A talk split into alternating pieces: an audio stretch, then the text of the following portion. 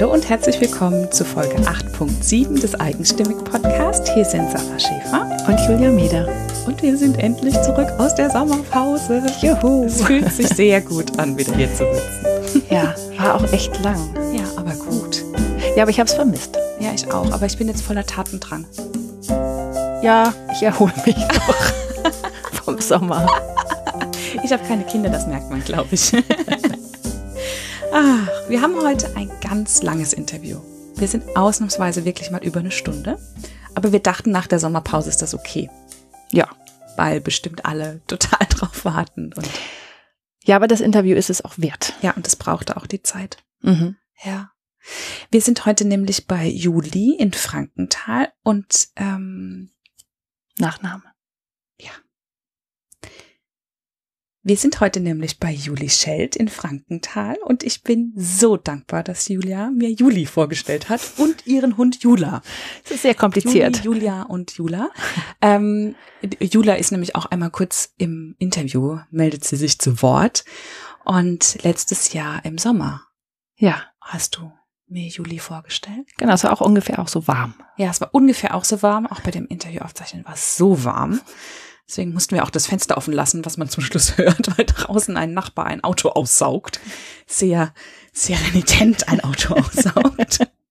ja, aber das war wirklich ein Interview, was auch die Zeit brauchte, wo man ganz viel Julis Erfahrung raushört als Coach und auch die jahrelange Erfahrung raushört.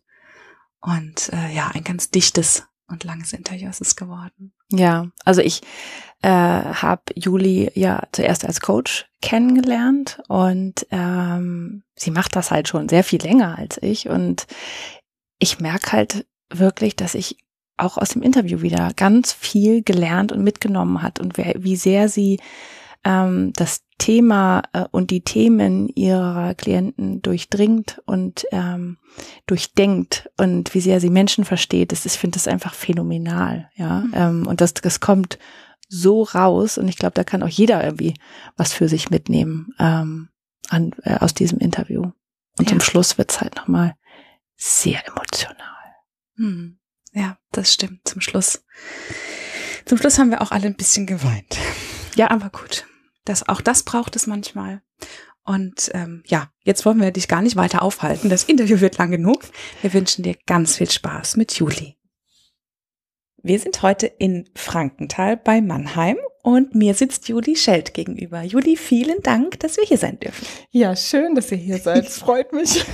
Wir fangen direkt ähm, mit deinem Namen an. Denn da, da gibt es eine Besonderheit. Juli ist ein ganz wunderschöner Name, aber mit dem bist du nicht so geboren. Nee. Ähm, Nicht so getauft zumindest. Genau, der ist im Ausland entstanden, weil Menschen meinen Spitznamen Uli, also von Ulrike, nicht aussprechen konnten. Also gerade Amerikaner, die haben dann immer Julie oder Julie oder wie auch immer draus gemacht. Und dann habe ich, dieser Name gefiel mir sehr. Ich habe den sehr positiv verknüpft mit dieser Zeit und äh, habe dann hier tatsächlich begonnen, ihn einfach so zu schreiben. Das heißt, meine Familie, da bin ich Uli Überall sonst Juli. Witzig. Und wie cool auch irgendwie, sich diese positiven Verknüpfungen mit ins Leben zu holen. Über ja. sowas, über sowas klasse, über sowas Alltägliches wie den Namen. Das ist so ein perfektes Mantra eigentlich, ja. oder? Also es war nicht so geplant, aber es ist tatsächlich so, dass ich auch ähm, das Gefühl habe, dass das mir mehr entspricht. Schön. Ja, ist wie ein gewachsener Name. Mhm. Und irgendwie passt das auch zu dem, was du ähm, so beruflich machst. Weil irgendwie hilfst du ja auch Menschen dabei, äh, sich das Leben so zu machen und das zu finden, was zu ihnen passt und wie sie sind. Aber das erklärst du am besten alles selbst. Was machst du denn heute und ähm, ja, was machst du denn? Ich arbeite in einer eigenen Coaching-Praxis, jetzt im zehnten Jahr, im Rhein-Main-Gebiet in der Nähe von Mannheim, Frankenthal. Ähm, ich mache nutzbar, was in Menschen steckt, indem ich die Begabungen sichtbar mache die Motive herauskristallisiere, die tatsächlich Menschen bewegen, Dinge zu tun und habe einen sehr feinen Blick, das ist so mein Herzensbereich, äh, zu schauen, welche Bremsen sie davon abhalten, das auch zu leben und in ihr Leben zu bringen. Dann meiner Erfahrung nach sind das oft ganz kleine Parameter, die man verändern muss, äh, um ein zufriedenes Leben sich zu schaffen. Ich kann aus eigener Erfahrung sagen, dass das ganz wunderbar funktioniert. Und ähm, zehn Jahre ist schon echt eine lange Zeit. Ähm, und trotzdem hast du ja nicht, bist ja nicht nach dem Abi Coach geworden, sondern äh, da gibt es ein Leben davor. Ja, als ich Abi gemacht habe, gab es das Berufsbild noch nicht. Stimmt eigentlich. Mhm. Rückblickend habe ich tatsächlich schon seit ich 16 bin eigentlich nichts anderes gemacht als das, was ich heute mache.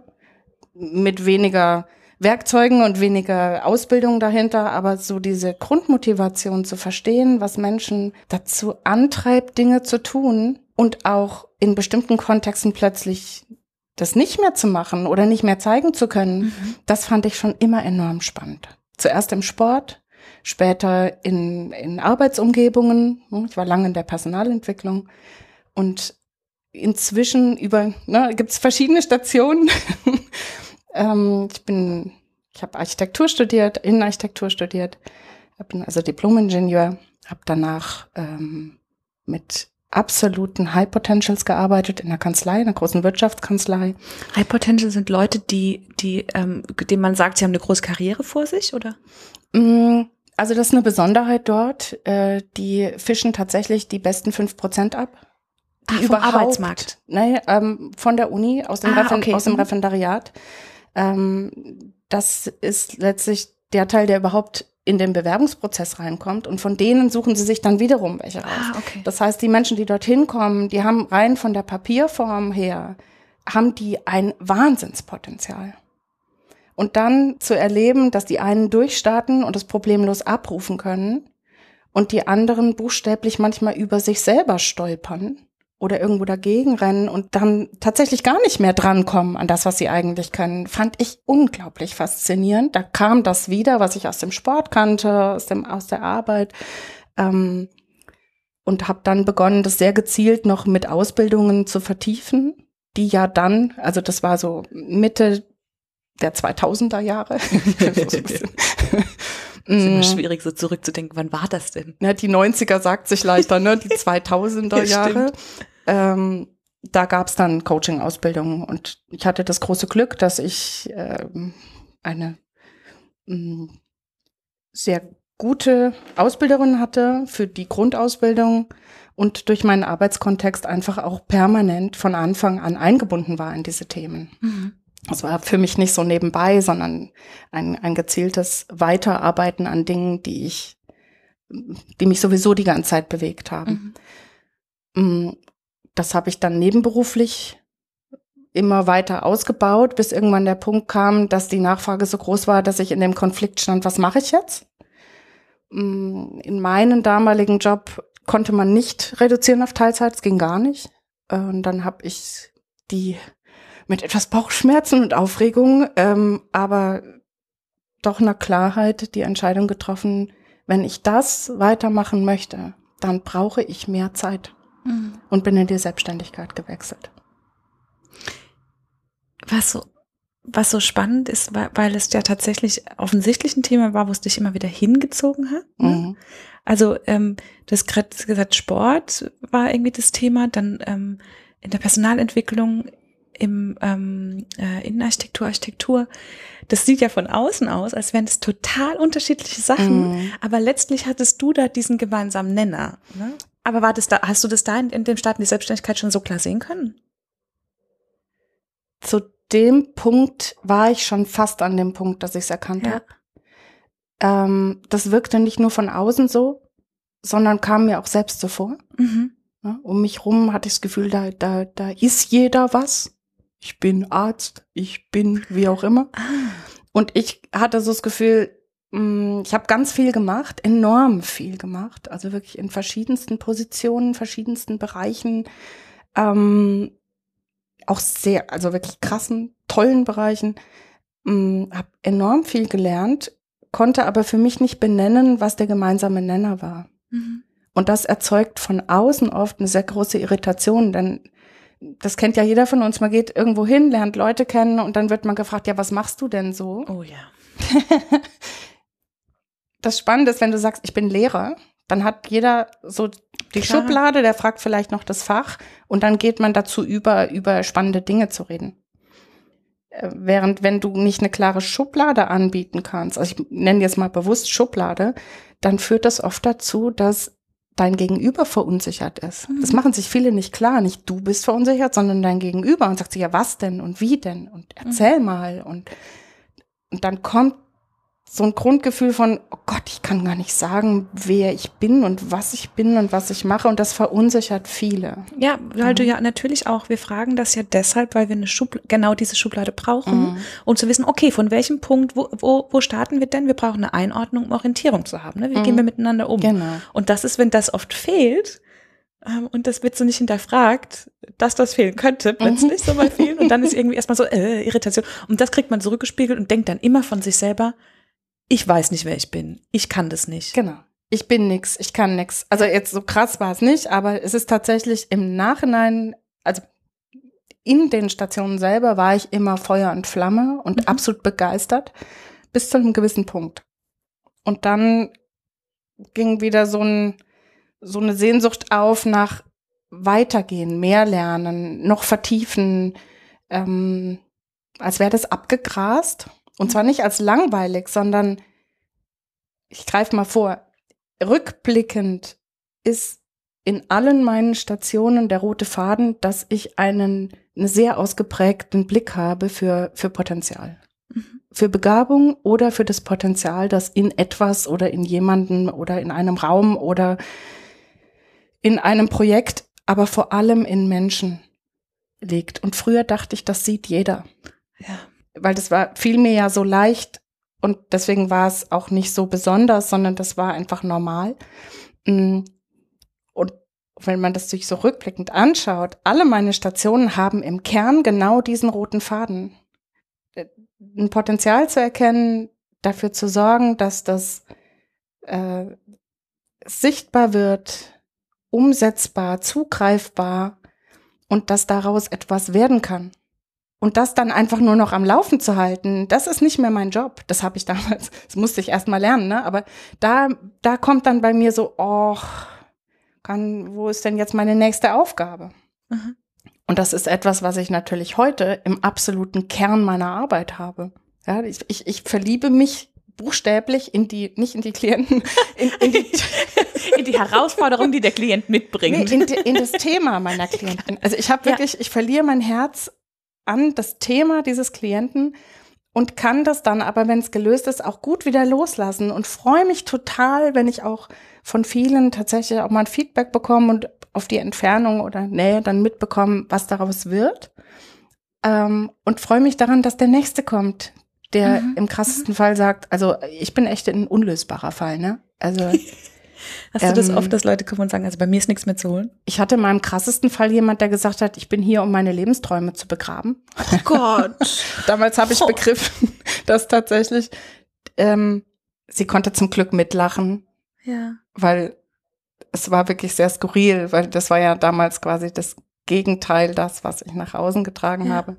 Ich habe nicht so häufig Menschen, die sagen, ich bin völlig unlösbar, aber es kommt immer mal wieder vor, weil es immer wieder Menschen gibt, die sagen, ich bin so und ich muss es jetzt akzeptieren und ich habe keine Chance, das zu ändern und jetzt versuche ich irgendwo in diesem Verfahren oder Verfahren nicht, aber in diesem mm, Leben, was nicht so ist, wie ich es will, oder? Genau, in diesem so ein bisschen verbogenen, nicht so ganz dementsprechenden Leben und mit der eigenen Person, mit der man manchmal auch so hadert, äh, irgendwie das Beste draus zu machen.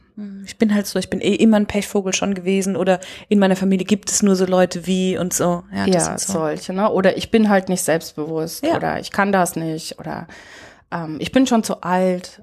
Also viele, immer wieder Menschen, die wirklich sagen, ich bin ein Versager, ich krieg das nicht hin und gleichzeitig merken, sie haben so viel Power und Push Mhm. innerlich und der lässt sie auch nicht in Ruhe, weil eigentlich wollen sie es gerne. Aber wenn es dann drauf ankommt, es zu machen, mh, kommen sie entweder in einen riesen inneren Konflikt, den sie irgendwie nicht gelöst bekommen, oder sie bu stolpern buchstäblich über sich selbst, Mhm. weil sie merken, es kommen Ängste hoch oder sie werden verunsichert durch das Feedback von außen. Und ich glaube inzwischen, dass wir so eine Art inneren Kern haben, mit dem wir auf die Welt kommen, Mhm. in dem unser Charakter drin steckt, unsere Begabungen Und auch ein Teil der Motivation von dem, was dann immer lockt, wie so eine kleine Stimme. Ne? So, oh, wäre es nicht interessant und lass uns doch mal machen. und sich dann natürlich das einmischt, was wir gelernt haben im Leben, ne? wie wir erzogen worden sind, welche Eindrücke wir gesammelt haben, welche Erfahrungen wir gemacht haben, welches Feedback wir von außen bekommen haben, was sich wie so Hüllen so drumrum legt und manchmal verhindert, dass der Kern tatsächlich sich ausleben kann. Mhm. Und ich bin aber der Überzeugung, dass der Kern nicht kaputt geht, sondern dass nur die Hüllen manchmal so dicht werden, dass man das Gefühl hat, man kommt nicht mehr da dran. Mhm. Und manchmal gibt es einfach auch nur so Einzelerlebnisse, die sowieso Stacheln noch so pieksen. Ne? Man sagt so, ouch, also das war unangenehm, das mache ich nicht nochmal. Mhm. All das gehört inzwischen zu meiner Arbeit. Mhm. Ja, ich habe am Anfang begonnen mit dem Sichtbarmachen des Kerns mhm. und fand das dann immer super spannend, wenn Leute gesagt haben, boah, das, das, genau, das will das ich machen. Ich. Mhm. Und dann sind sie rausgegangen und man hat so das Gefühl gehabt, sie haben so in der Umsetzung fing das dann an schwierig zu werden. Und Teil hat das wirklich umgesetzt, ein anderer Teil ist buchstäblich an sich selbst verzweifelt. Ähm, und meine Begleitung ist ganz klar auf Kurzzeitbegleitung ausgelegt. Das ist keine langjährige Therapie, sondern drei bis fünf Termine maximal und ne, fünf Stunden sehen wir uns im Schnitt. Ähm, mich hat das gewurmt, dass die mit Strahlen rausgehen, also wirklich mit einem Leuchten in den Augen und nicht alle das Gefühl hatten, so und jetzt mache ich auch. Ne? Weil das Entdecken ist das eine. Das Machen kommt danach. Und dann kommen zwei Dinge dazu, die ich sehr spannend finde. Zum einen passt das zu unseren Motiven.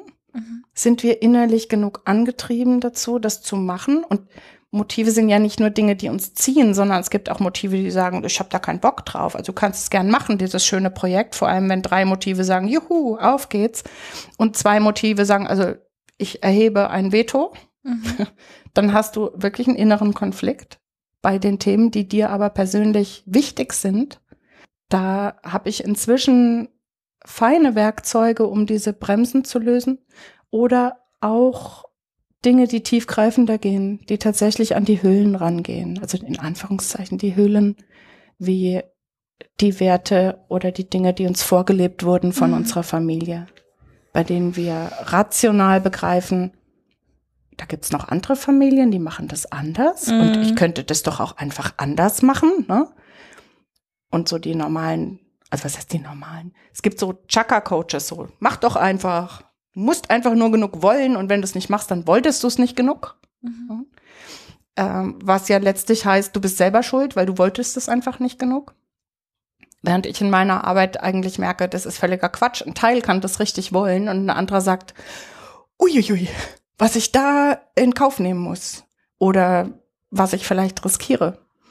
Mm, oder was werden die anderen sagen? Und wenn du damit nicht umgehen kannst, mhm. dann kann das dir das tollste Potenzial, das, die tollste Power ausbremsen, als wärst du, das ist ein Bild, was ich häufig immer mal nehme, als wärst du einen, einen Sportwagen mit richtig PS unter der Haube. Und viele kennen das von dir auch, dass du so gut damit durch die Gegend fahren kannst. Aber wenn es drauf ankommt, ist plötzlich die Handbremse voll angezogen. Mhm.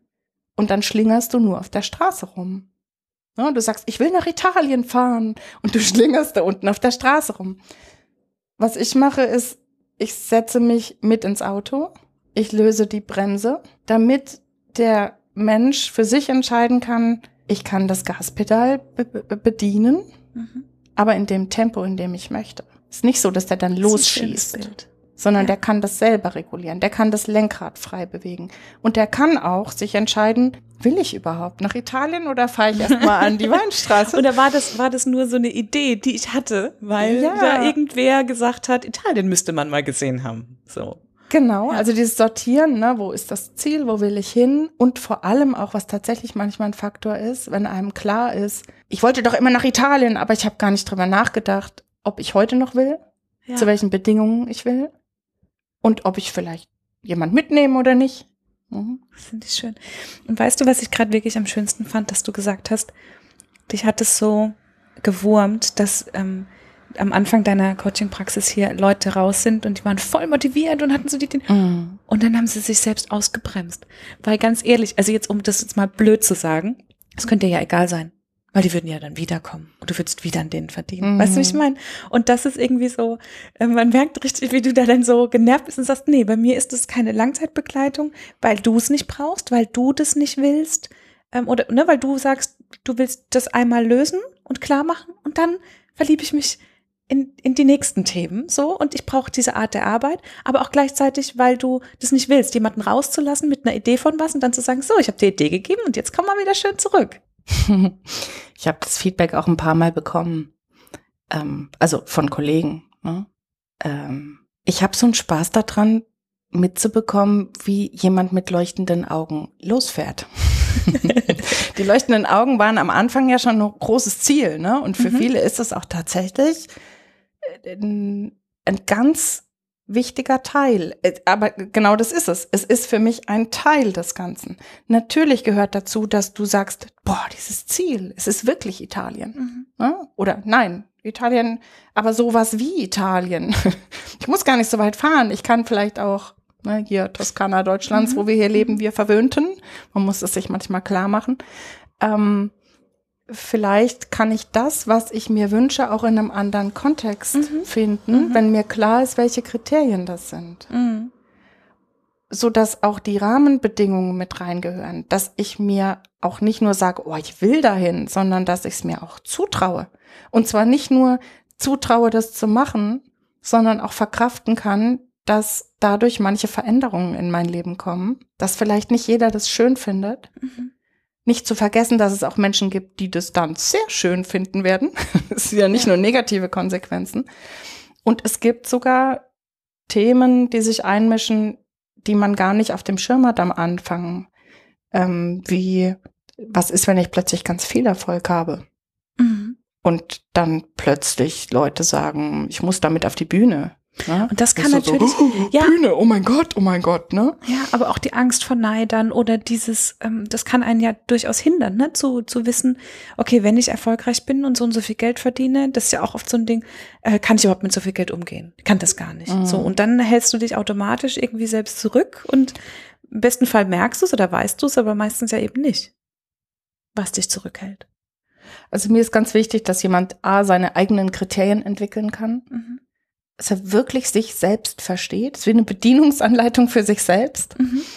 Mm, was mir zum einen die Möglichkeit gibt, schon, das ist was, das macht jemand schon vorher, bevor er zu mir kommt. Also wir steigen schon ein und ich weiß eigentlich schon ganz viel, nicht über den Menschen, aber wie er tickt. Mhm nicht wie er sich verhält, sondern warum er sich so verhält. Das sind diese Motive, die du erhebst mit denen gemeinsam. Genau, das mhm. ist ein Profil, was ich am Anfang mache mit allen meinen Kunden, weil wir uns einfach wahnsinnig viel Zeit sparen und sehr punktgenau wirklich dahin kommen, wo der Knackpunkt mhm. ist. Ja, weil wenn jetzt jemand hier jemand herkommt und sagt, ich habe so, ich bin halt nicht selbstbewusst genug. Mhm. Man kann das sehen in dem Profil, ob wir tatsächlich an dem Thema Selbstbewusstsein arbeiten sollten mhm. oder ob es eigentlich etwas anderes ist oder Menschen, die, die ein unbändiger Freiheitsdrang in die Selbstständigkeit zieht. Mhm. Und bei denen man aber in diesem Kontext erkennt, die wollen keine Kontrolle, ne? Die wollen das selbst machen, die mögen keine Einmischung, die finden das doof, wenn hier was über ihren Kopf hinweg entschieden wird. Die entscheiden aber eigentlich gar nicht so gerne. Nach außen wird es oft zusammen, also es wird oft zusammengeworfen. Jemand, der sagt so, ich mag keine Einmischung, ich will es selbst machen, da sagt man, da ist es ganz naheliegend, dass man schnell sagt, ja, das ist halt einer, der will eine Führungsposition, ne? Mhm. Egal ob selbstständig oder in, im Unternehmen. Ähm, dahinter stecken aber tatsächlich zwei Themen. Das eine ist die Entscheidungsfreude, mhm. Bereitschaft, Verantwortung zu übernehmen. Und das andere, dass ich möchte es selbst machen. Mhm. Und im krassesten Fall kann es tatsächlich, ich hatte das mehrfach, dass Menschen hier saßen, so ganz vereinfacht in dem, in dem Modus, misch dich bloß nicht ein, aber kann bitte jemand kommen und mir die Verantwortung abnehmen? Ah, das heißt, ich will es selber machen. Mhm. Ich will nicht, dass ich, dass mir jemand sagt, wie, mhm. aber ich will auch nicht die Verantwortung übernehmen. Mhm. Ach, wie cool. Und das, ja gut, und da kann ich mir natürlich vorstellen, dass das für eine Führungskraft zum Beispiel äh, anstrengend ist. Das ist eine absolute Pattsituation. Aber auch für jemand, der selbstständig ist, weil du hast ja immer im schlimmsten Fall, ja klar, das bremst aus. Mhm. Ne? weil du es eigentlich machen willst. Auf der anderen Seite willst du die Verantwortung mhm. nicht übernehmen und es ist keiner da, der mhm. das abnimmt. Und das ist natürlich ungeschickt. Dann führt es dazu, dass du noch jemanden fragst und noch jemanden ja. fragst und von außen das Feedback bekommst. Du bist unsicher. Du hast einfach nicht genug Selbstbewusstsein. Ja. Und wenn der zu mir kommt, sehe ich aber, also am Selbstbewusstsein liegt's nicht. Das ist was anderes. Der weiß eigentlich, was er kann. Ah, da mischen sich zwei andere Facetten ein, aber dann weiß ich von Anfang an genau, wir müssen jetzt nicht erstmal eine Stunde reden, bis ich das erkenne, dass wir eigentlich da mhm. ein Thema haben, sondern ähm, kann von Anfang an, ich, ich prüfe das dann nochmal, ne? ich nehme mhm. das nicht als gegeben hin, aber ich ähm, habe einen sehr schnellen Zugang zu dem Punkt, an dem es wirklich klemmt. Du komm, ihr kommt tatsächlich direkt auf den Punkt. Mhm. Und das ist ja sowas, was. Das ist auch. Das hast du jetzt auch mehrfach gesagt. Mhm. Ja, absolut. Also auch dieses, ähm, dieses, du machst nutzbar, was in den Menschen steckt. Also einerseits zeigst du ihnen, was in ihnen steckt. Du gibst ihnen die Bedienungsanleitung zu sagen, guck mal, das und das sind die Motive, das sind deine Antreiber, wie, wie dich das voranbringt, das und das hält dich zurück, das steht dir da im Weg. Ja, man kann vor allem aus diesem Motivteil ableiten, ob das ein Thema ist, was derjenige in sich selber klären kann. Das Aha. ist das Schönste, ne? Da brauchst du keinen anderen für. Auch wenn die, wenn man das oft selber nicht so sieht in dem Moment. Oder ob es ähm, darum geht, die Rahmenbedingungen zu verändern. Ja. Ja, das ist, du kannst wirklich ableiten draus, ähm, nehme ich die Stelle an, nehme ich die Beförderung an oder oh, nicht? Gehe ich in die Selbstständigkeit oder, oder kommen ja, da neue Themen, die ich gar nicht auf dem Schirm habe, weil, weil sie mir in der Anstellung nie begegnet sind. Mhm. Äh, wie, wie muss das Umfeld aussehen? Und das Spannende ist, wenn man das so sieht und ich leite das dann ab für die Menschen, die da sind, dann ist oft so, dass, dass dann so das Feedback bekommt, oh ja, das wäre toll. Ne? Mhm. Das, das ist den Menschen durchaus vertraut, nur dieses genaue Benennen führt dazu, dass sie, mhm. dass sie A, die Begriffe haben, für sich so die Kriterien ja. haben und auch, dass sie nach außen hin den anderen sagen können, hier geht's nicht um Selbstbewusstsein. Ich brauche eine Position, in der ich durchaus einen Chef über mir haben kann, aber ich brauche ganz viel Freiraum. Mhm. Und ich brauche, was ist ich zum Beispiel, einen Chef, der, der sehr viel lobt. Mhm. Und ein mhm. anderer sagt, ich brauche das gar nicht. Gar nicht. Ich brauche das nicht. Es ist kein Kriterium für mich. Mhm. Dann kann der aber in einem Bewerbungsgespräch viel feiner sortieren, welche Stelle passt denn für mich und mhm. welche nicht. Mhm. Oder aus mehreren Angeboten gut auswählen. Mhm.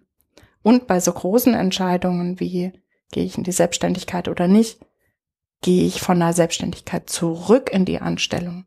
Oder auch schon bei jungen Menschen, welche Art von Beruf strebe ich denn an? Mhm. Und ist das in der im Studium gerade eine Phase, die ich halt durchstehen muss, weil dahinter wartet das, was mhm. eigentlich mhm. passt zu mir, oder bin ich tatsächlich auf dem falschen Weg? Das sind ja Antworten auf Fragen, die sowas wäre mal schön schön gewesen, das gewusst zu haben. Mhm. Ne? Es ist ja so ein bisschen auch in die Zukunft gucken oder nee, eigentlich in, in ja eher wieder in den Kern gucken und sagen, passt gerade einfach mhm. das Außen nicht oder oder stehe ich mir da selbst im Weg, ist bei mir was mhm. Klemmt was, ne? Also hätte ich mir durchaus auch selbst gewünscht. Wobei ich ehrlich sagen muss, wenn mir jemand zum Abi gesagt hätte, Coach ist das richtige Berufsbild für dich, ähm, ich möchte den Weg nicht missen. Ich habe da so viele Erfahrungen gesammelt, von denen ich heute absolut profitiere. Ja, sei es in verschiedenen Hierarchiestufen mhm. Oder Umgang mit wirklich ausgeprägtesten Alpha-Menschen, die ich, das finde ich super spannend und toll, ähm, aber auch sehr unsicheren Menschen. Mhm. Und wenn du dann so wie ich, wie gesagt, mir war das nicht klar, dass das andere nicht sehen. Ich würde manchmal meinen anderen oder man, meinen Klienten wünschen, dass sie sich durch meine Augen sehen können. Natürlich kommt hier keiner rein und ich lege die Hand auf und ich weiß, was mit dem los ist, ja. Aber ich habe mich in der Zeit schon immer mehr spezialisiert darauf, ähm, das für mich schnell rauszukristallisieren und vor allem dem anderen sichtbar zu machen, zugreifbar machen. Ähm, dass der das wirklich, mein Ziel, egal welches Thema da, da kommt, mein Ziel ist immer, dass, dass mein Gegenüber das gefühlt in die eigene Hand kriegt. Dass mhm. er sich versteht, und weiß, an was er ansetzen kann. Und wenn er dann beginnt, das umzusetzen und dann melden sich Zweifel, Konflikte, Ängste, dass ich, das ist der dritte Teil meiner Arbeit, die gezielt löse. Mhm. Und es sind Dinge, die wusste man noch nicht, als ich meinen Schulabschluss gemacht habe. Das ist erst durch die Wissenschaft danach wirklich so auf äh, entdeckt worden und beforscht worden. Und ich habe das große Glück, dass ich hm, wie in so Entwicklungsschritten immer jemandem begegnet bin in Ausbildungen oder einfach Menschen begegnet bin, die mir eine, eine Lösung geboten haben oder ein neues Werkzeug geboten haben an Stellen, bei denen ich vorher gemerkt habe, leuchtende Augen sind super, aber aber die sollen das Wie dann weiter? auch sich zutrauen können Mhm. und machen Mhm. können, ne? Wa- Was mache ich denn dann? Und dann habe ich eine Zeit lang die zu einer Kollegin geschickt, die mit einer Methode namens Wingwave arbeitet und habe nach einem Jahr gedacht, das, ich finde das so spannend selber als Klientin. Ich möchte das selbst können. Arbeite inzwischen jetzt im sechsten Jahr damit und ähm, das hat meine Arbeit tatsächlich sehr verändert. Mm, Beziehungsweise es hat den Puzzlestein in die Mitte gesetzt zwischen allen anderen Methoden, die ich habe. Und Mhm. die dadurch verbunden. Genau, dadurch kann ich quasi im Kern auf den Punkt kommen. da haben wir es wieder. Und je nachdem, was mein Gegenüber braucht, eben an dem Punkt arbeiten, an dem es tatsächlich klemmt. Und Ja. viele sagen, ja, ich weiß, dass ich es kann. Mein Trainer sagt, ich kann's ne, im Sport. Oder mein Lehrer sagt's, mein Chef sagt's, mein Umfeld sagt. Alle wissen, dass ich's kann. Wenn es drauf ankommt, ich habe einen Blackout. Äh, Ich verliere, ich ich kann es nicht zeigen, ich bin, ne, Prüfungsangst hatten wir vorhin als Thema, bevor wir hier angefangen haben aufzuzeichnen. ähm, Weil du das auch selbst kennst, das Thema. genau. Mir rutscht gerade mein Kopf. Ich wollte gerade sagen, ich wollte jetzt gerade anbieten, dass du den einmal, einmal äh, richtest. ich habe immer so ein bisschen Angst, dass ich hier Geräusche Mach, du kannst es ruhig produziere. einmal ab und wieder aufnehmen. Jetzt ist gut. Ja. Jetzt, äh, Jetzt dürfen wir die Frisur nicht mehr angucken, aber sonst. wenn es dich zum Lachen bringt, ist alles gut. Aber wir waren da, dass du, dass du selbst vorhin auch gesagt hast, du kennst dieses Thema Prüfungsangst von dir selbst und das finde ich ist ja so ein klassisches Thema. Man tut alles und eigentlich sind die Voraussetzungen perfekt. Ne? Man hat gelernt bis zum Abwinken, man weiß, man kann das, man kann das in der Situation X und wenn dann der Tag, der, der Tag der Klausur oder des Wettkampfs oder was auch immer ist, ist es vorbei. Und krass ist, wenn du es nicht nur selber weißt, sondern auch die Prüfer wissen, dass du es eigentlich kannst. Und die anderen Kommilitonen. Die Prüfungsangst hat mich ziemlich überraschend plötzlich im Studium ereilt. Und ich kannte das vorher nicht. Ich hatte vorher normale Prüfungsaufregung, aber nicht das. Und ich habe zwar meine Prüfungen ablegen können, ich habe auch ziemlich gute Noten. Ich finde es immer wieder spannend, aber ich war wie in so einer Art Tunnelblick und zwar nicht erst in der Prüfung, sondern die Monate vorher. Oh Gott. Das heißt, ich war über wirklich eine lange Zeit in einem in einem absoluten Stressmodus, was natürlich nicht dazu führt, dass du tatsächlich äh, ne, zeigen kannst, was in dir steckt. Oder das Gefühl hast, du kannst das zeigen. Mm. Ich habe damals ganz viele Prüfungsangstseminare besucht, kannte das dann irgendwann so gut, dass ich tatsächlich selber anderen das Wissen weitervermittelt habe, hatte aber immer so das Gefühl, da- das muss doch die, es muss doch möglich sein, nicht nur gegenzusteuern, wenn sie schon da ist, Mhm. sondern irgendwie zu lösen, dass sie gar nicht erst so hoch geht, weil ich sehe es ja bei anderen, dass die das durchaus können. Also nicht an den Symptomen ja zu auch. arbeiten, so nicht nur die Symptome zu bekämpfen, wenn sie da sind, sondern Mhm. vorher schon was an der Ursache zu machen. Genau. Und das ist eben für mich wirklich großartige Arbeitsweise oder diese Methode, die ich vor sechs Jahren mit dazu genommen habe. Denn die setzt an an dem, an dem Trigger, auf den du innerlich überhaupt erst anspringst. Mhm. Und wenn du den lösen kannst, dann hast du diesen Alarmmodus nicht mehr. Mhm. Ja, denn man weiß inzwischen, wenn, wenn das limbische System, das ist da dran gekoppelt, ähm, also das, was dich instinktiv schützen möchte vor möglichen oder vermeintlichen Gefahren, wenn das irgendeinen Auslöser im Außen ahnt oder findet, den es als Gefahr interpretiert, dann wird im Gehirn das Sprachzentrum abgekoppelt. Das heißt, dieser buchstäbliche Blackout ist Mhm. tatsächlich in den modernen bildgebenden Verfahren sogar nachweisbar. Du hast dann keinen Zugriff auf dein Sprachzentrum. Ähm, das ist sehr menschlich, aber logisch völlig unverständlich, weil du, ich bin durchaus jemand, der viel reden kann.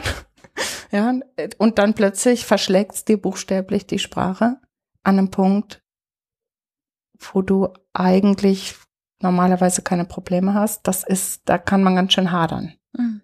Ja. Und letztlich, ähm, ich war, als ich das erste Mal das kennengelernt hatte, so eine Mischung aus fasziniert und wütend, weil es die Methode schon gab, als ich mitten in der Prüfungsangst steckte. Ach so. Ich das aber schlicht nicht wusste. Mhm. Und das ist auch ein Teil meiner Motivation heute. Für mich darf jeder sein Problem behalten. Letztlich ist mir nur wichtig, dass wenn jemand sagt, ich möchte es aber nicht mehr, ich möchte das jetzt lösen, dass er weiß, es gibt eine Möglichkeit, es zu lösen. Ja. ja. Ich bin ja nicht die Einzige, die damit arbeitet. Ja.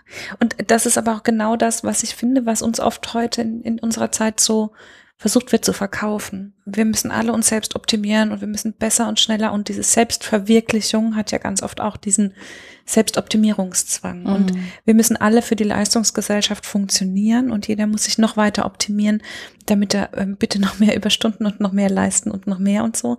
Und das ist aber genau der Punkt blöd ist es, wie du sagst, nur wenn, wenn du wirklich unter einem Problem leidest und denkst, es gibt keine Lösung. Ich gehe gerne noch einen Schritt weiter. Ich glaube, dass wir es uns heute in der Gesellschaft nicht leisten können, auf Potenzial zu verzichten. Mhm. Ja, mir geht's nicht um höher, schneller, weiter, sondern wenn jemand eigentlich merkt, in ihm steckt eine Führungskraft und er hat aber einen Riesenstress, wenn er vor anderen steht oder einmal in der Woche an eine Präsentation halten mhm. muss. Und dieser kleine Faktor, gefühlt kleine Faktor, dieses einmal in der Woche hält ihn davon ab, eine Position einzunehmen, die eigentlich seinem inneren Motiv, Motiv entspricht.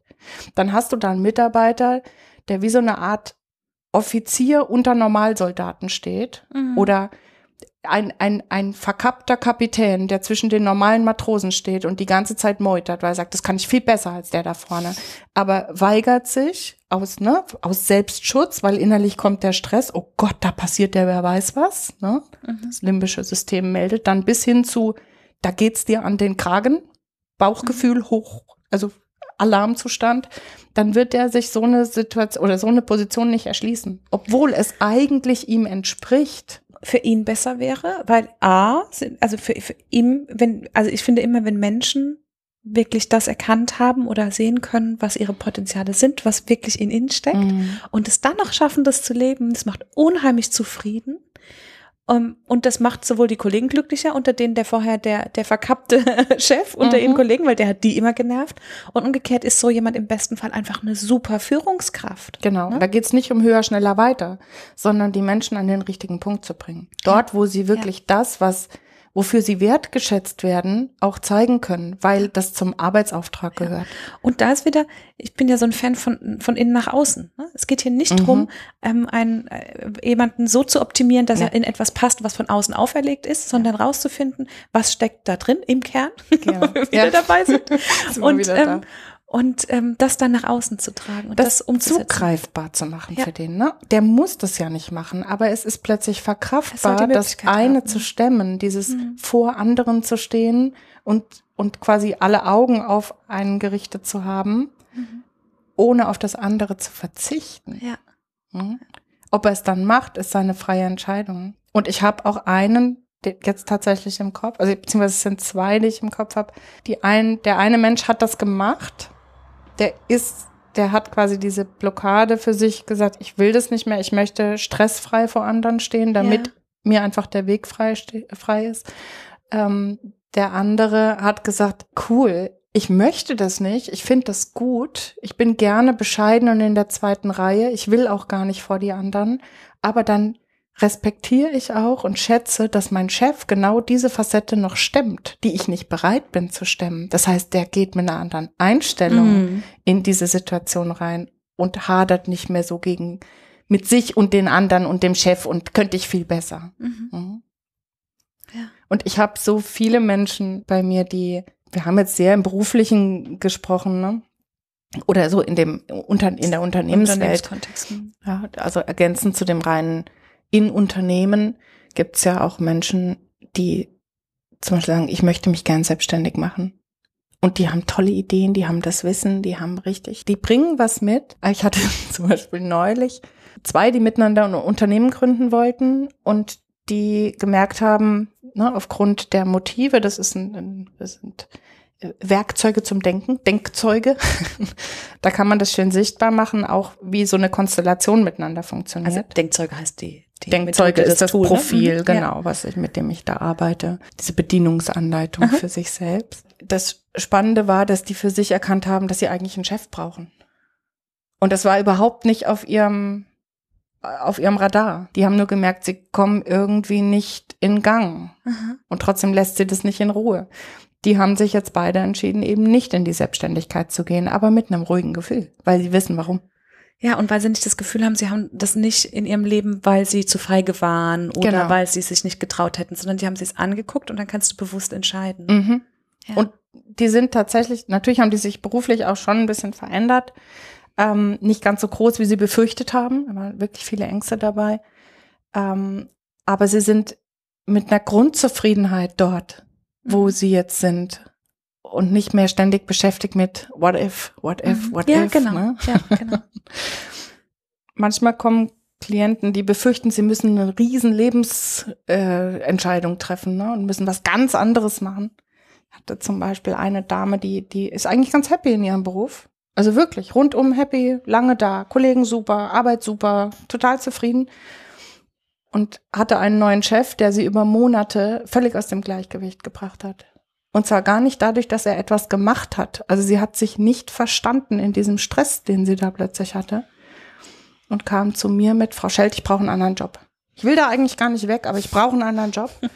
Und da war ich sehr, sehr dankbar für diese A, die, dieses sehen, was braucht sie, was tickt da in ihr, ne, diese Bedienungsanleitung für sie selbst, weil klar wurde, ähm, eigentlich stimmt da alles. Mhm. Und die Ergänzung mit Wingwave, äh, ich habe ihr das dann vorgeschlagen, dass sie, bevor wir jetzt mal gucken, was quasi die Variante B sein könnte, mhm. ähm, dass wir mal schauen, was eigentlich so den Stress macht. Und das war letztlich eine grüne Brille. Was? Der Chef hatte eine grüne Brille auf. Und ihr Inneres. Also jetzt wirklich nicht symbolisch, sondern nee, der, hatte eine grüne, der hatte eine grüne Brille. Weil man sagt ja die rosarote Brille und ich dachte, jetzt ist wieder sowas in der Nein. Der ein hatte, grünes Gestell. Der hatte ein grünes Gestell. Ähm, und sie hatte in einer ganz anderen Lebensphase eine Situation mitbekommen. Ne, da war sie noch viel jünger. Da war ein Mann beteiligt mit einer grünen Brille. Mhm. Und diese Situation steckte ihr buchstäblich noch in den Knochen. Normalerweise werden deine Eindrücke, deine Erlebnisse nachts verarbeitet in den REM-Phasen. Mhm. Ist wie so eine Art natürliches Stressmanagementsystem. Und diese Erfahrung hat ihren Platz nicht gefunden. Die wurde nicht verarbeitet und hat sich verkapselt. Sie hat das überhaupt nicht mehr erinnert. Aber in dem Moment, in dem sie diese grüne Brille gesehen hat, hat ihr Inneres und in dem Fall das limbische System, das ist wie so eine Art Bodyguard, der checkt, was habe ich alles schon mal erlebt und gesehen. Und der hat in ihrem Riesenerfahrungsschatz eine unangenehme Situation gefunden, die nicht verarbeitet war mit einer grünen Brille. Und das hat sich dann immer, das war sozusagen der Stachel, der dann immer wieder gepickt Das ist ein typisches Beispiel für einen Stachel. Ähm, das heißt, etwas Einmaliges, Kleines, was aus der heutigen Sicht vielleicht gar nicht so schlimm ist, steckt aber noch gefühlt in den Knochen und ähm, triggert jedes Mal eine, eine, so eine innere Reaktion an von irgendwas stimmt hier nicht. Ja. Ich kann dir auch nicht erklären, was, aber, aber lauf. bring dich mal lieber in Sicherheit. Ja, ja. Und das ist dasselbe wieder wie bei der wie bei der Prüfungsangst. Da ist irgendwas, mhm. was eigentlich nicht ähm, nicht auf die Situation passt und mhm. das aber trotzdem Panik und Fluchtreflexe genau. auslöst. Und im, im typischen Fall sind es oft Dinge, die du gar nicht mehr wirklich bewusst erinnerst, sondern da ja. ist irgendeine Facette dabei. Ähm, bei mir war es zum Beispiel eine Situation kurz vorm Abi. Also im Abi selber war dieser Lehrer nicht beteiligt, deswegen hatte ich die Prüfungsangst im Abitur nicht. Aber im Studienkontext kam ein Mensch, der so ähnlich war wie dieser Lehrer. Ich hatte das aber nicht auf dem Schirm. Für mich hatte das überhaupt nichts mehr miteinander zu tun. Ja. Ich war in einer anderen Stadt, anderer Kontext, habe mich anders gefühlt. Ich habe das bewusst nicht zusammengekriegt. Aber letztlich war das eine Situation von einer Viertelstunde, die letztlich nachher wirklich jahrelang sich eingemischt hat mit Stress. Und das muss nicht sein. Mhm. Ja, und zurück zu dieser Frau, die ich habe mit der letztlich nur eine Stunde gearbeitet. Aber die ist hier raus mit dem Gefühl, boah, ich habe die Befürchtung gehabt, ich muss mein Leben umkrempeln und all das aufgeben. Und schreibt heute noch Mails. Ist voll cool. Ich freue mich. Der Chef ist eigentlich ganz nett. Und ach, wie schön, dass ich hier nicht gehen musste. Ne? Seine, seine grüne Brille steht ihm immer noch gut. Ja, also man kann dieses feststeckende Triggerthema eben nachverarbeiten, ja. in einer, in, wenn man weiß, wie man da dran kommt und punktgenau arbeitet und genau das nutzt, was auch der Körper selber entwickelt hat, um es zu verarbeiten, ja. dann geht das relativ schnell. Ähm, aber das schließt für mich so den Kreis zu deiner Frage vorhin mit dem lieber häufiger arbeiten und ne, mhm. mir ist lieber, dass die Menschen ihr Thema lösen, rausgehen und sagen, boah, das hat mir geholfen. Und wenn du ein Thema hast, dann geh da hin. Das, mhm. die, die kann was tun für dich. Mhm. Ja, das sieht man, das ist so schön. Das ist immer, in, in so Interviews, ich sehe das dann immer an dem Punkt, wenn plötzlich die Augen so strahlen und ich genau merke, eigentlich will Juli gern, dass ich jetzt gehe, weil sie weiter mit ihren Klienten arbeiten will. Alles gut. Sehr schön. Du hattest, wir hatten es am Anfang so ganz kurz angedeutet, ähm, du hast ähm, mehrere Stationen so in deinem Leben genommen und du hattest diese Gebrauchsanweisung und auch diesen, diese Lösung von, von so Blockaden durch, durch ähm, Wingwave hattest du ja nicht. Mhm. Mm. Und ähm, du hast verschiedene Stationen in deinem Leben genommen und nicht alle waren immer einfach. Ja. Ich vermute, du spielst an auf das Leben zieht dir die Füße weg. ja, auch darauf spiele ich an. Weil ich tatsächlich Oder wolltest glaube, du berufliche Entwicklung? Ja, das hast du ja schon so ein bisschen erzählt, mhm. aber ich mhm. will tatsächlich darauf hinaus, dass, ähm, weil alles, was wir jetzt gerade hier so besprechen, klingt wie, ah, okay, ich habe den Schritt gemacht und den und den und alles hat sich für mich gefügt und alles war super easy und alles war toll. Mhm. Ich kenne dich aber eben auch als eine Person, du hast eine unglaubliche Tiefe und ich glaube auch, dass all diese Sachen, auch wo das Leben dir mal den Boden unter den Füßen weggezogen hat, heute dazu führt, dass du genau dieses Gefühl hast, bei Menschen sehr genau hinzuschauen und, und dahinter zu blicken mm. und dass sich das besser macht. Ja, also ich, ich bin zum einen eine echte Nomadenseele. Wenn ich das nächste Mal umziehen sollte, dann ist es der 30. Umzug. Ach, du das heißt, was von Anfang an auf mich zukam als Thema, war ähm, viel mehr sich mit sich selbst zu Hause zu fühlen, als das von außen quasi durch die mhm. Umgebung mhm. gegeben war. Das kann ich heute so sagen. Das war mir lange nicht klar. Ich habe natürlich immer gesucht, wie kann ich mir das im Außen schaffen. Das war hat natürlich dazu geführt, dass ich eine unheimliche Vielfalt kennengelernt habe und auch dieses Thema des Neuanfangens immer und immer wieder trainiert habe, was mir echt extrem schwer gefallen ist, weil ich wahnsinnig unsicher war. Ja, das heißt, nach außen hatte ich immer, ich habe immer das Feedback bekommen, strahlst so Lebensfreude aus, du bist so stark, du kannst alles, ne? Und also nicht nur von meiner Familie, die ja gerne mal sagen, du bist der tollste Mensch, ähm, sondern wirklich aus den unterschiedlichsten Kontexten. Aber innen sah es ganz anders aus. Und das war echt schwierig für mich. Und es gab so vier Stationen in meinem Leben, bei denen ich rückblickend auch sage, da habe ich buchstäblich mir eine neue Identität aufgebaut ähm, eins noch in der Schulzeit, begleitet von einem schweren Unfall. Ähm, dann im Sportstudium. Ich hatte zunächst begonnen, Richtung Sportpsychologie mich zu orientieren. Also Trainingsblockaden und wie kann man solche Themen lösen.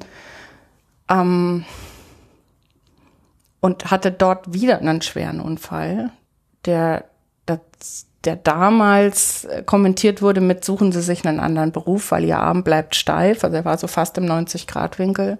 Es hat auch zwei Jahre gedauert. Heute habe ich, glaube ich, ein Grad Unterschied mhm. zu dem maximalen, aber, aber für das war damals was. Kein, ne, ich wollte keinen Leistungssport mhm. machen. Das war nicht mein Ding. Aber ähm, die Botschaft war ganz klar, dieses Berufsziel geht nicht. Suchen Sie mhm. sich was anderes.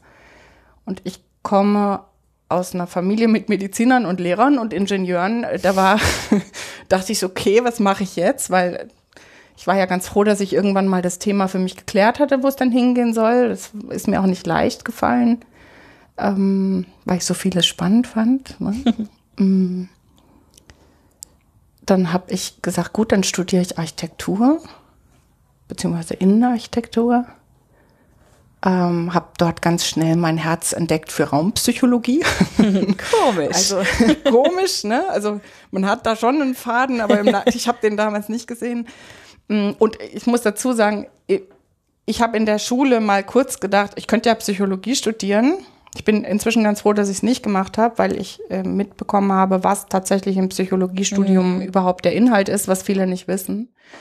Ähm, Ist viel Mathe und so, ne? Ist viel Rechnen. ist viel Statistik, Mhm. ähm, und ähm, viel weniger direkt mit den Themen, mit denen wir denken, dass Psychologen sich beschäftigen. Äh, ja, doch, Psychologen beschäftigen. Ähm, und was mir immer klar war, mich interessieren die gesunden Menschen, nicht die kranken Menschen. Ich komme aus einer, in meiner Familie gibt es ganz viele Mediziner. Da war natürlich naheliegend, du willst doch bestimmt auch mal, ne? Die Noten haben das alles hergegeben, ich hätte das machen können, aber irgendwie Machst bin ich innerlich nicht motiviert gewesen dazu. Ne? Man muss auch nicht alles machen, was man kann. Das ist ein echt wichtiger, Wichtiger Satz. Satz, ja. Ganz wichtiger Satz.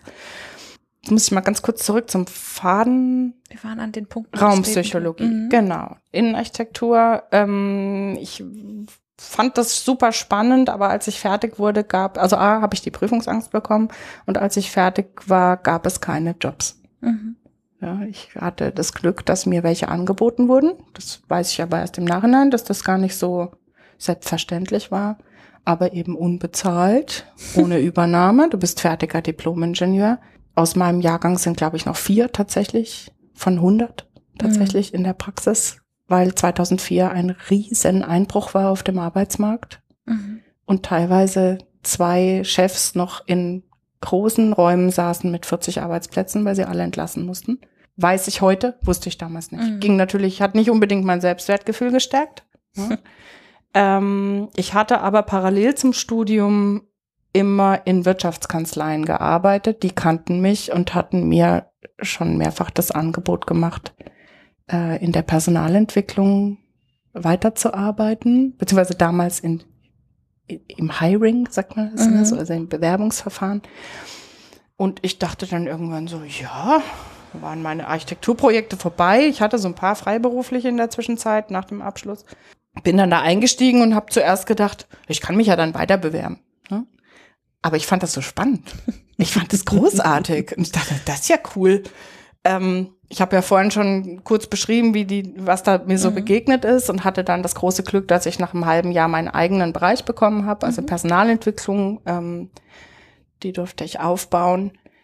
Äh, was unheimlich spannend war, sehr vielfältig äh, und letztlich dazu geführt hat, dass ja das heutige Coaching Mhm. ne, durch So Personalentwicklungsgespräche, durch Menschen, die ich mitbekommen habe, die super waren und das nicht abrufen konnten.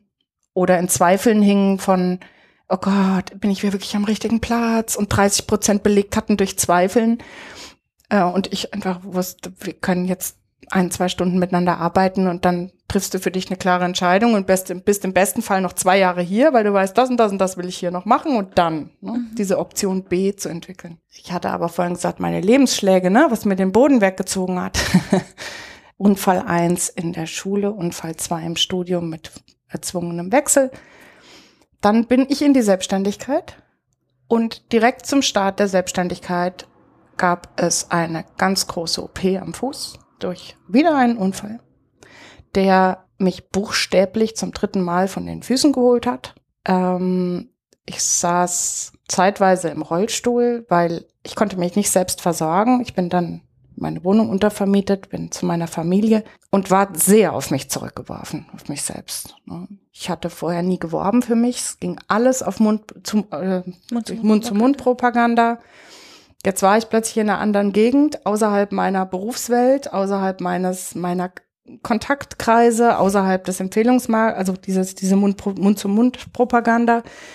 Hab, wie ich so bin, dann irgendwie gedacht, das ist bestimmt ein Wink des Schicksals, was kann ich jetzt draus machen? ne, weil in, in diesem ganzen Jammer muss, es muss ja irgendeine Bedeutung haben. Ähm, hab mich dann verliebt und hab tatsächlich dort zu diesem Zeitpunkt mal rauskristallisiert, was genau ist eigentlich das, was mich am meisten interessiert. Das ist der Kern. Das war zu dem damaligen Zeitpunkt die Schnelldenker, die viel wollen, die über sich selber stolpern, hochbegabte Erwachsene Als Klienten. als Klienten. Und damit habe ich jahrelang gearbeitet, Mhm, bin tatsächlich in der Pfalz geblieben, Und dann ist 2013 mein Herzensmensch ums Leben, ums Leben gekommen. Das, das war tatsächlich dann so im Nachhinein dachte ich, die anderen Sachen haben mich vorbereitet. Ja, weil das war wirklich mhm. das vierte Mal, dass das Leben gesagt hat, jetzt hast du dir das aufgebaut, jetzt beginnst zu laufen und richtig Spaß zu machen. Du hast das Gefühl, du bist angekommen und jetzt nehmen wir es, nehmen wir es dir weg. Das hat mich nicht, das hat mich nicht wirklich verändert, sondern eher so richtig greifbar gemacht für mich. Diese Theorie, die ich heute habe mit dem Kern und den Hüllen und den Stacheln. Das ist damals, habe ich das überhaupt so benennen können dann. Ausgelöst auch durch einen, einen ganz lieben Menschen in meiner unmittelbaren Umgebung, die ich fast gar nicht kenne. eine Nachbarin von mir, die kam auf mich zu und meinte nur, in dir steckt so viel Lebensfreude, die geht jetzt auch nicht kaputt. Ach. Ja, also oh, jetzt kommen wir gerade zu Tränen. Gar nicht mal, ja, aber das, na, ne, gar ja. nicht mal wegen diesem, wegen diesem echt krassen Einschnitt, sondern weil ich das als so ein Geschenk empfinde und so dankbar bin, dass ich sie begegnet. Und dass sie dass das gesehen hat. Bin. Ja, dass sie das gesehen hat und gesagt hat. hat. Weil wie oft denken wir sowas und sagen das ja. nicht. Und ich glaube, das ist wahrscheinlich auch ähm, ein riesen Ding in dein, an deiner Arbeit. Oh Gott, jetzt bringe ich nee, dich alles gut. zum Weinen. Das ist, das, das ist ein empathisches, ein empathisches Auge. Ich ja, habe das eine, häufig. Ah, witzig. Hast du auch ein empathisches Auge? Ja, ich heule oft ja. mit. Aber ich kenne das. Das sind Spiegelneuronen, das kann man alles erklären. ja, das ist, ist tatsächlich eine Entlastung, wenn man weiß, ja. was das ist. Ne? Ähm, Aber ich glaube auch wirklich, mhm. ähm, dass diese Frau das benannt hat bei dir, mhm. dass sie es gesehen und benannt hat. Das ist letztlich auch, was du in deiner Arbeit machst, ne? hinschauen, benennen, drauf zeigen. Und dann gehst du ja noch den Schritt weiter, nutzt mhm. es nutzbar. Mhm. Ja, also wirklich, äh, ja, machbar, ne? nutzbar, ja. machbar.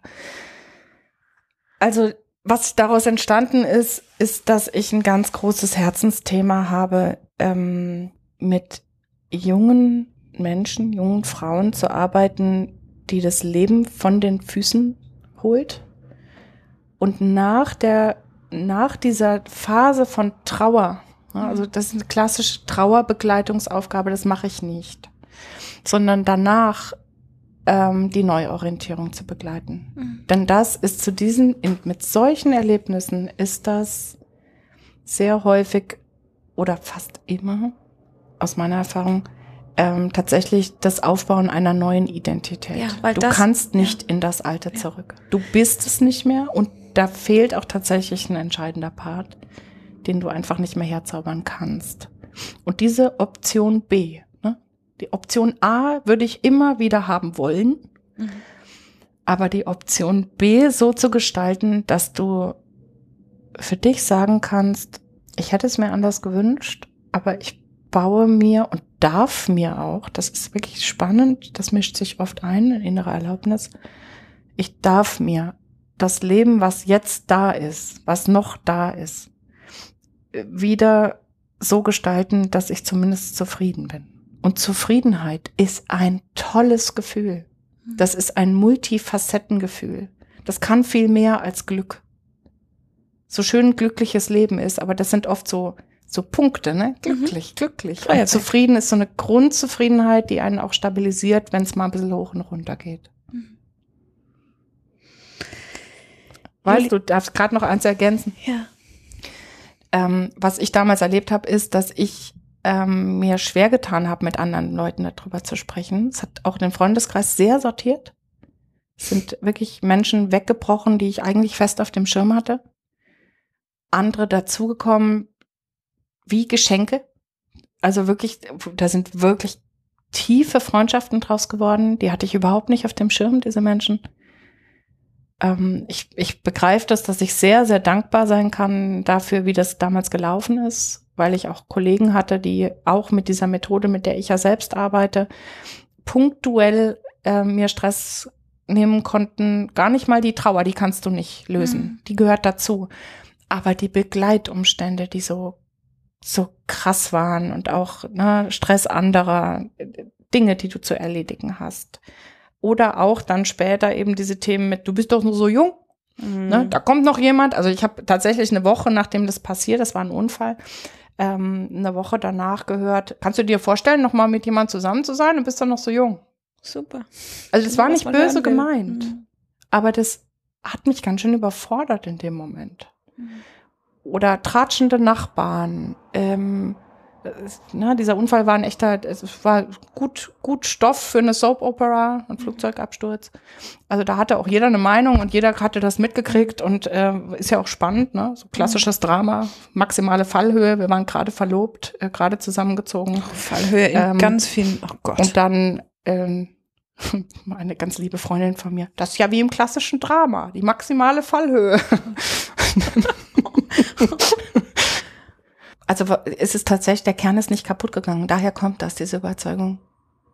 Sondern äh, da sind bei mir da, äh, krass Hüllen aufgebrochen und dann bist du auch krass teilweise, weil du hast gerade noch mal die Kraft, dich selber zu stabilisieren.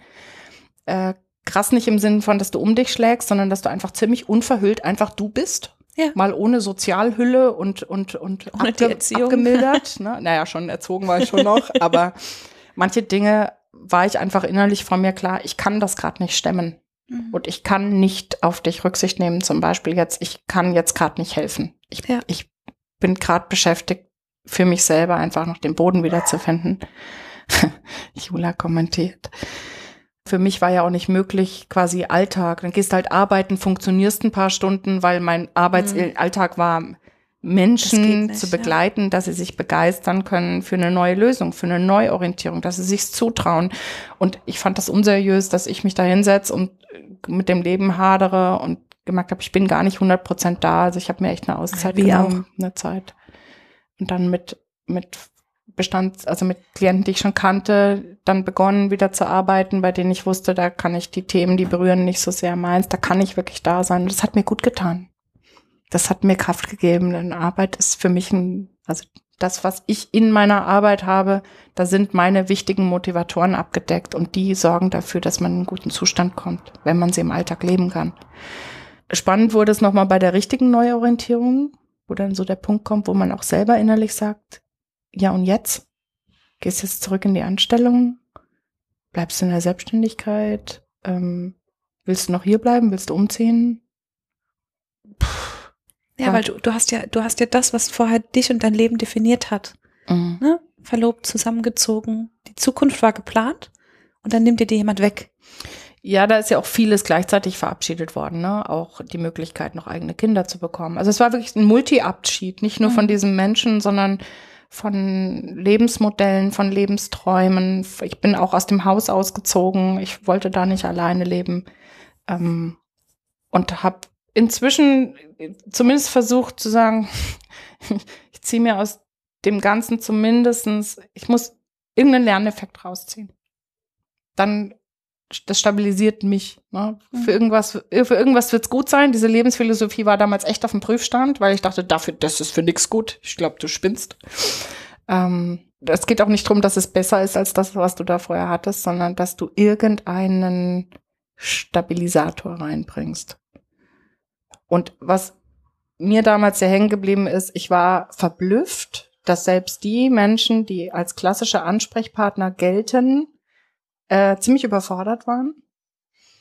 Und ich bin so ein Typ, ich tue mir schwer, um Hilfe zu bitten. Ich mache vieles mit mir selber aus und vor allem nehme ich extrem fein wahr, in welchem Zustand ich mein Gegenüber bringe. Das heißt, wenn jemand anfängt zu weinen, dann halte ich lieber die Klappe. Ich möchte doch nicht, wenn mir es schon so schlecht geht, möchte ich nicht, dass jemand anderes da auch noch kippt. Ne?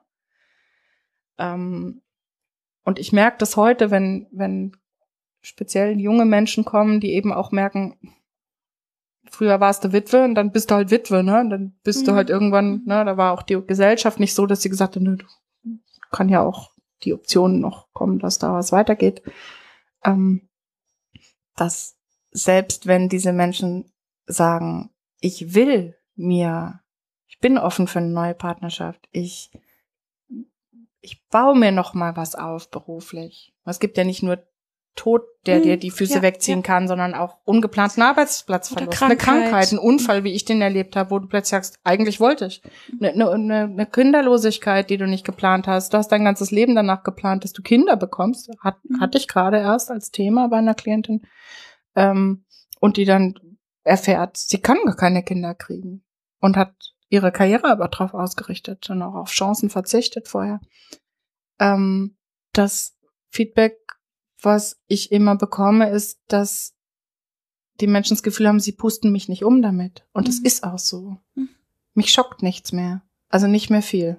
Ich glaube schon, dass man mich noch schocken kann, aber ähm, das ist so ein Geschenk, wenn du in so einem Zustand bist, den du selber nicht verstehst. Wenn du zumindest das Gefühl hast, du kannst das einfach aussprechen und dann an der Lösung arbeiten. Ja, der Gegenüber kann das tragen, ja. weil er schon dort war. Weil er es versteht. Ja, Vielleicht genau. nicht eins zu eins. Ich glaube, bin auch kein Fan von, von dem, was bei mir funktioniert, funktioniert bei anderen. Ähm, aber so ist meine Arbeit auch nicht aufgebaut. Ich mhm. arbeite ja sehr individuell. Guck, was ist ja. bei meinem Gegenüber.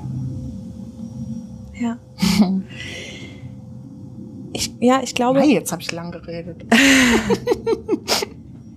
ja, ich glaube, dass ähm, da, genau, da, hast, da warst du wo und, und hast das ähm, erlebt. Ich glaube nicht, dass man diese, dass man schlimme Erfahrungen machen muss, um, um das zu können, aber ich glaube, in deinem Fall ähm, ist es deswegen hilfreich, weil du da erfahren hast, ich krieg Option A nicht mehr, mhm. Aber ich kann aus Option A was mitnehmen, einen Lerneffekt mitnehmen und ich kriege Option B. Und ich bin sehr, sehr dankbar, dass du heute uns ein bisschen über deinen Kern gezeigt ja, hast. Sehr gerne. Uns den Einblick gegeben hast. Mich echt gefreut. Ich glaube, wir warst. könnten Stunden weiterreden. ähm, wir belassen es dabei und ja. ich danke dir ganz herzlich. Ja, vielen Dank, Sarah.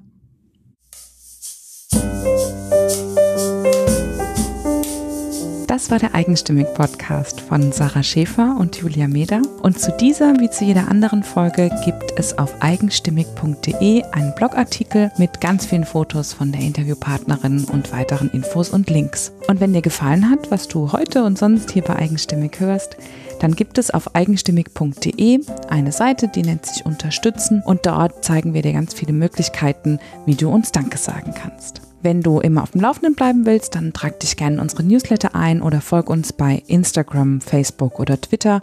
Dort sind wir unter eigenstimmig zu finden. Vielen, vielen Dank fürs Zuhören und bis zum nächsten Mal.